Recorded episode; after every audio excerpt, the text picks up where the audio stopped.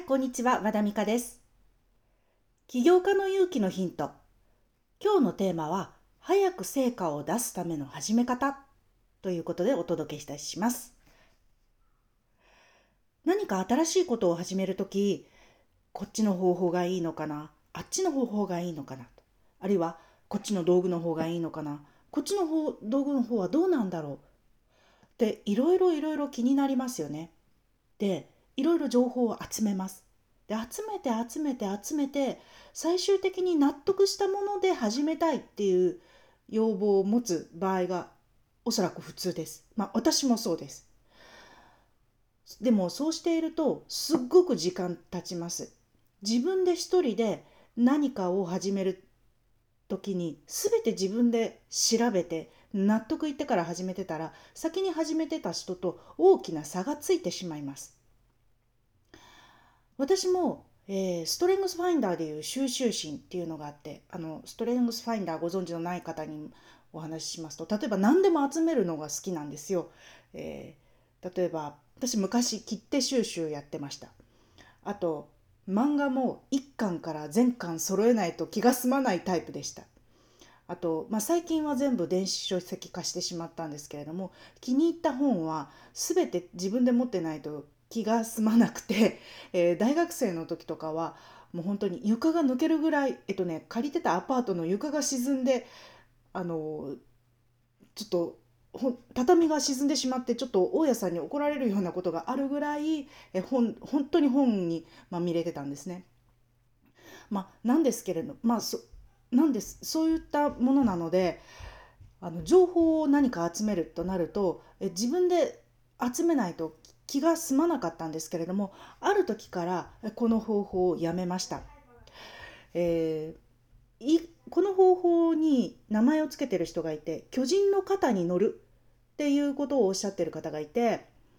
なるほどと思って自分より高い背の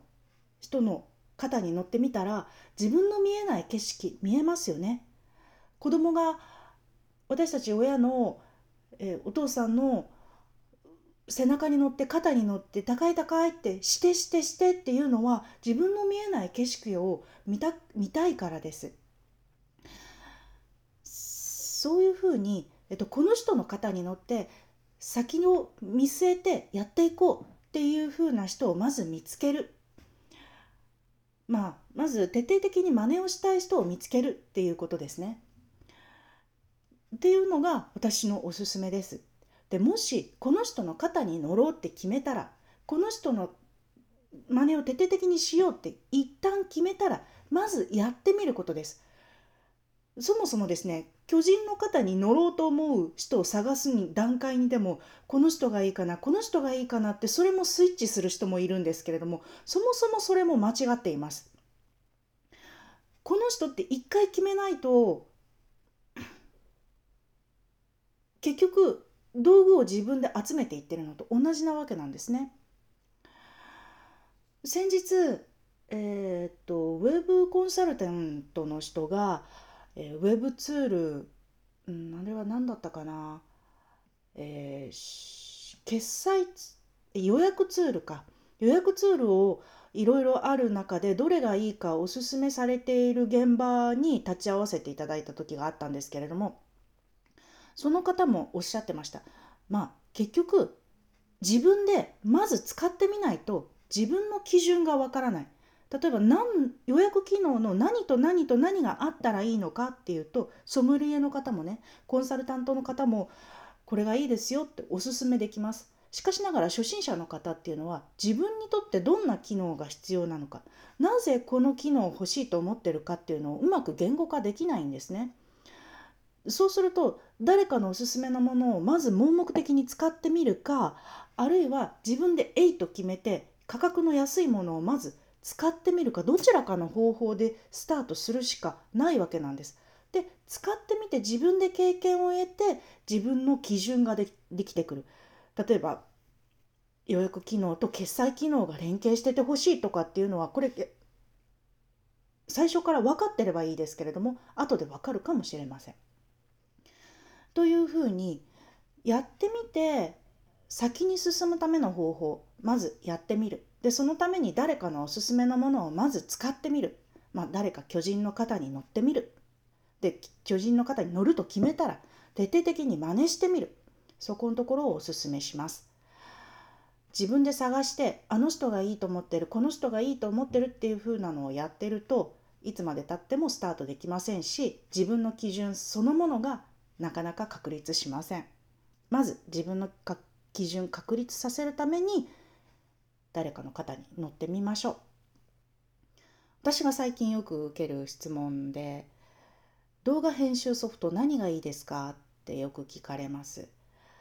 で私はもうカムタジア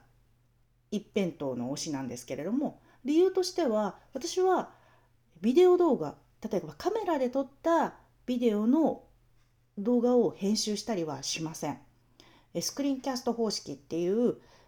スライドパワーポイントとかキーノートとかそういったスライドを動画で撮って編集するまあそこにね私の顔写真を入れるぐらいです。と音を入れて編集して動画を出しているだけなのでカムタジアですごく便利なんですね。じゃあ他のものと比べましたか？とか他のものどうですか？っていうふうに聞かれるんですけれども私も最初もう動画編集のだったらこの人の言うことを聞いてみようと思って始めました。まあそれが石崎力也さんだったんですけれどもっていうふうな形でそれまでは私無料のものを使ってましたけれどもえもうカムタジア一押しですっていう風な形で始めてみる。まず。なでどうやって始めるか誰かの方に乗ってください。起業家の勇気のヒント。今日は成果を早く結果を早く得るためにどう始めるかっていうテーマでお伝えいたしました。起業家の勇気のヒントは和田美香オンラインスクールで配信しています。